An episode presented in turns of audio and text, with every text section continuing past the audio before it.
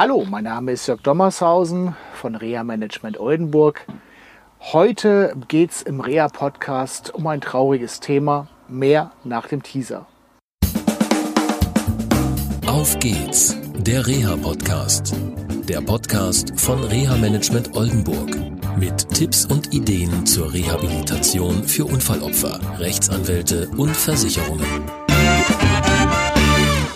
Hallo, schön, dass ihr wieder eingeschaltet habt zu einer neuen Sendung von Auf geht's, der Reha Podcast. Neben mir sitzt Anja Torns. Frau Torns. Wie haben wir beiden uns kennengelernt? Durch meinen Unfall. Sie sind mein Reha-Manager nach meinem Fahrradunfall und ähm, ja, eine Verletzung des Oberarms. Mhm. Ja, wenn ihr uns zuguckt, wir wippen so ein bisschen hin und her. Ich bin gerade bei Frau Torns und das ist total super hier. Und ähm, auf einer längeren Fahrt ähm, nach einem Gespräch mit einem Arzt, wir müssen beide ein bisschen darüber grinsen, ähm, war es so gewesen, dass ähm, Frau Torns mir erzählt hat, dass sie sich mit einem sehr interessanten und spannenden Thema auseinandersetzt und beschäftigt und professionelle Begleiterin ist. Und ich möchte so einführend mal kurz darauf eingehen, ähm, wer die Sendung 217, nicht 2017, sondern 217 mit Eduard Herwarts von der Deutschen Interessengemeinschaft für Verkehrsunfallopfer gesehen oder gehört hat, weiß, dass letztendlich Hinterbliebene von Unfallopfern auch Leistungen bekommen können, das sogenannte Hinterbliebenengeld. Also es lohnt sich da nochmal in die Sendung 217 reinzuhorchen. Und Sie sind Spezialistin für Menschen, die hinterblieben sind?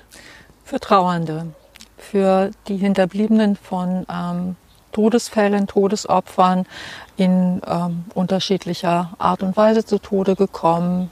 Aber es geht eben um die Trauer allgemein. Genau. Ähm, Sie haben ja berichtet von einem, ja, eigentlich von zwei schweren, ja. unverschuldeten Unfällen. Der eine Unfall war, dass Jugendliche mit einem Auto losgefahren ja. sind. Nur der Fahrer hat überlebt. Ja. Und die anderen Insassen sind verstorben. Und der andere Fall war, da hat sich ein junger Mann äh, das, den Sportwagen von der Mutter ausgeliehen und ist dann nicht mehr zurückgekommen, weil er auch unverschuldet in diesen Unfall reingefahren ist. Und ähm, was machen Sie da? Also erstmal, wie kommt man äh, zu Ihnen und ähm, ja, was sind so die ersten Fragen und ähm, ja, was ist eigentlich Ihre Aufgabe? Naja, man kommt zu mir oft durch Mund-zu-Mund-Propaganda. Es ist halt einfach wenig Raum für Trauer. Ähm, es gibt viel Trauer in unserem Land, überhaupt auf der Welt. Aber wo bleibe ich denn? Ähm, wem stelle ich Fragen? Wo darf ich mit meinen ganz eigenen Gedanken bleiben? Innerhalb einer Familie ist das oft schwer, weil wir trauern oft ja um ein und dieselbe Person in ganz unterschiedlicher Art und Weise. Und ähm, da dem anderen zu sagen, mir geht's gerade schlecht, wenn er doch gerade wieder einen guten Tag hat, ist dann oft ein Hindernis. Und da sind die Menschen oft auf der Suche, ähm, wo ist mir ein Gegenüber, der mir zuhört, der ohne viel Erklärung versteht, was ich gerade durchmache. Und ähm, das ist eigentlich mein Angebot. Ich bin selber durch eigene Trauererfahrung dazu gekommen, habe eine weitere Ausbildung gemacht zur systemischen Familienberaterin, um zu schauen, was passiert im System Familie, ähm, wenn ein Mensch verstirbt, wenn ein Mensch fehlt innerhalb dieses Gefüges.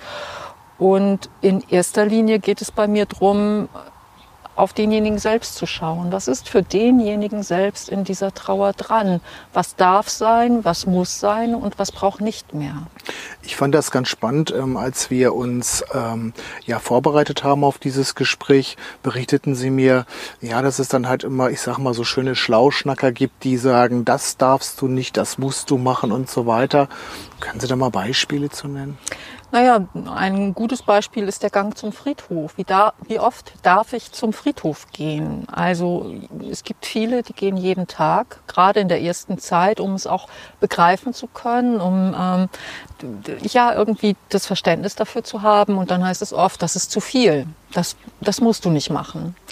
Nein, das muss man nicht machen, aber wenn es gut tut, kann man es machen es kommt drauf an, aus welchem Grund gehe ich hin, aus Pflichtgefühl, aus ähm, ich weiß sonst nicht wohin mhm. oder eben weil es mir gerade gut tut, weil ich da viele Gedanken, viele Fragen, viele innere Zwiesprache mit dem Verstorbenen halten kann. Mhm.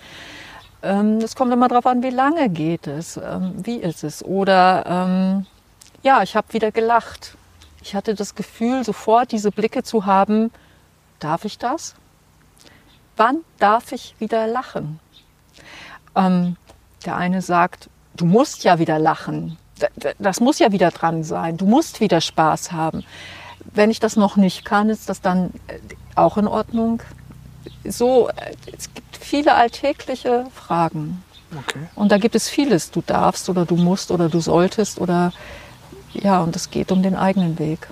Ganz konkret, wenn dieses Du darfst, du musst und so weiter kommt, was sind so Ihre, ich will mal sagen, Ratschläge oder Tipps, die Sie den Betroffenen geben? Oder gibt es das eigentlich grundsätzlich nicht? Natürlich gibt es immer diese Tipps. Also für mich gilt in erster Linie, wie fühlt sich der Betroffene dabei? Fühlt es sich gut oder schlecht an? Und alles, was sich gut anfühlt, darf in Trauer sein. Ich darf lachen, ich darf mich schwer fühlen, ich darf mich ich darf wütend sein auf die Situation. Ich darf auch wütend sein auf den Verstorbenen. Mhm. Ähm, auch das braucht seinen Raum mhm. in dieser Zeit. Mhm. Ähm, ich erlebe immer wieder, dass ähm, Rechtsanwälte, aber auch Mitarbeiterinnen und Mitarbeiter von Versicherungen ähm, so ein bisschen Probleme haben, mit Trauernden umzugehen, mit den Hinterbliebenen. Also denen auch mh, sag ich mal, Leistungen zu erklären, die man beanspruchen könnte und so weiter. Und ähm, äh, was erleben Sie da und was können Sie jetzt mal zum Beispiel Mitarbeitern oder Mitarbeiterinnen von Versicherungen, Rechtsanwältinnen und Rechtsanwälten mitgeben? Wie können Sie mit so Trauernden gut umgehen? Was wäre zu beachten? Also in erster Linie glaube ich einfach, ähm, dass Trauernde schnell viel Raum brauchen. Es ist großes Gesprächsbedarf da über Unfallhergang, Unfallursache, über Schuldfragen, über viel, was am Rande stattfindet. Und das erschreckt manchmal, wie viel Zeit man da einfach auch mal ansetzen muss. Und dann ist es eben, dass wir allgemein Angst vor Trauer haben. Trauer erscheint uns großes schwarzes Loch und da kommen wir nie wieder raus. Mhm. Ist nicht so. Ich kann sagen, jeder, der bei mir angefangen hat zu weinen, hat auch irgendwann wieder aufgehört. Ähm, das ist eine falsche Vorstellung. Trauer hat viele Gesichter, viele Arten. Und ich kann eigentlich immer nur einladen, zu sagen, ich weiß jetzt gerade nicht, was ich dazu sagen soll. Ich weiß, finde die richtigen Worte nicht oder, oder es beim Namen zu nennen, dass man einfach unsicher ist. Mhm. Ähm, wissen Sie, in meiner eigenen Trauer sind mir viele aus dem Weg gegangen. Ich habe wirklich die Frau gehabt, die die Straßenseite gewechselt hat, als ich mich gesehen habe. Ja. Ich lobe mir die, die vor der Tür stand und gesagt hat, ich weiß nicht, was ich sagen soll, aber ich wollte einfach sagen, ich bin für dich da. Okay. Und das ist das Signal. Einfach einen Moment mal da sein und Trauer aushalten. Nicht davor weglaufen. Mhm. Also es ansprechen, zu sagen, ich bin gerade total unsicher, ich weiß gar nicht, wie ich Ihnen gegenüberstehen soll, ist ehrlicher, als so zu tun, als sei nichts. Okay, super. Also dadurch wird wahrscheinlich dann auch die Beratung von dem genannten Personenkreis auch ein bisschen leichter halt auch, ne? Okay.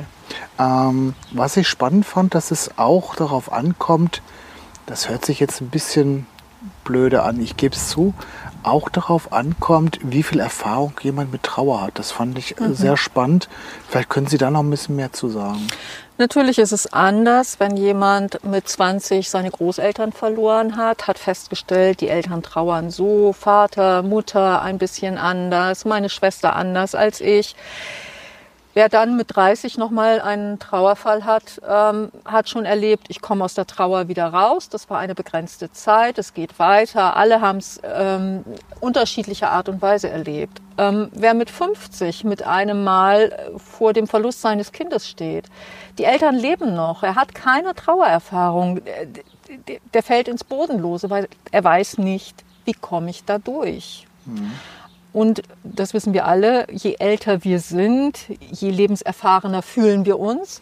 Wenn wir dann aber so das erste Mal solch ein Erlebnis haben, äh, sind wir doch sehr verunsichert und ja. schwerfälliger im Umdenken, im Neufinden, ja. im Wegefinden, ja. im Ganzen. Und dann sind wir manchmal dann auch noch Eltern, verantwortlich für jemanden. Mit 30 stirbt der Partner. Ich habe zwei Kinder. Wie gehe ich mit denen ins Gespräch? Wie gehe ich damit um? Habe ich schon Erfahrung? Weiß ich, wie meine Eltern das angegangen haben? Habe ich Vorbilder, an die ich mich halten kann? Ist das was anderes, als wenn mhm. ich so blanko das erste Mal vor allem stehe? Okay. Ganz verständlich. Okay, ich glaube aber auch für die Zuschauerinnen und Zuschauer oder Zuhörerinnen und Zuhörer wird jetzt ein bisschen klar, was ihre Arbeit ist, das aufzulösen und praktisch zu begleiten, dass der Weg einfacher wird. Was muss man rechnen? Wie oft müssen Sie solche Gespräche führen? Also Sie wird wahrscheinlich bei einem Gespräch immer anfangen Genau. Und was ist so die maximale ähm, ja, Größe oder Einheitsgröße praktisch, die also, Sie haben? Es ist oft so, dass vier, fünf Gespräche reichen, um mhm. erstmal Fuß zu fassen. Es kommt immer darauf an, Gibt es im Umfeld noch irgendwie Fragen, die da auftauchen? Gibt es zufälligerweise einen nächsten Todesfall in Nähe, der noch mal viel aufwühlt? Ähm, es kommt darauf an, in welcher Familienkonstellation bin ich. Habe ich noch Fragen zu meinen Kindern oder ne, mein Partner, kann ich damit umgehen, dass unser Kind verstorben ist? Also es kommt auf die Konstellation an. Es kommt darauf an, wie getragen ist man im Umfeld, fühlt man sich da gut aufgehoben oder eher missverstanden, gibt es viele Irritationen, weil ich eben so umgehe mit der Trauer und ja. nicht anders. Mhm. Aber in der Regel, ähm, ich sage mal so fünf, sechs Gespräche sind, sind oft ausreichend. Wenn Sie das Gefühl haben, okay, ich komme nicht weiter, vermitteln oder geben ja. Sie auch Tipps dann zu Therapeuten ja. oder so sagen, okay, natürlich. Du musst dich da und da jetzt mal vorstellen, weil da komm, kommst du sonst nicht mehr ja. raus aus dieser. Es kommen Geschichte. manchmal Familiengeschichten zutage, wo man selber schon gar nicht mehr drüber nachgedacht hat. Mhm. Ähm, und ähm, da sind meine äh, Sachen dann zu Ende. Ähm, es geht um um Trauerbegleitung und wenn psychologische Hilfe gebraucht wird, dann wird weiter vermittelt. Super, vielen Dank. Ich hoffe, ihr habt einen Einblick bekommen von der Arbeit von Anja Torns. Wir werden in den Show Notes und auf der Internetseite ähm, die Internetseite von Anja Torns verlinken. Vielen Dank, dass ich hier in diesem schönen Garten heute mit Ihnen das Gespräch führen durfte. Es war ein tolles Vorgespräch und ähm, ja, ich hoffe, dass äh, wir weiterhin so toll zusammenarbeiten können in Ihrer eigenen Sache.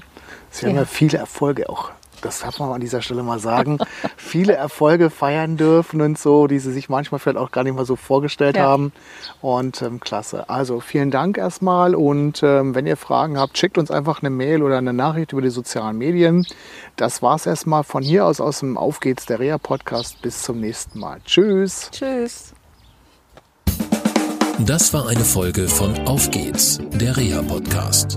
Eine Produktion von Reha Management Oldenburg. Weitere Informationen über uns finden Sie im Internet unter www.rehamanagement-oldenburg.de.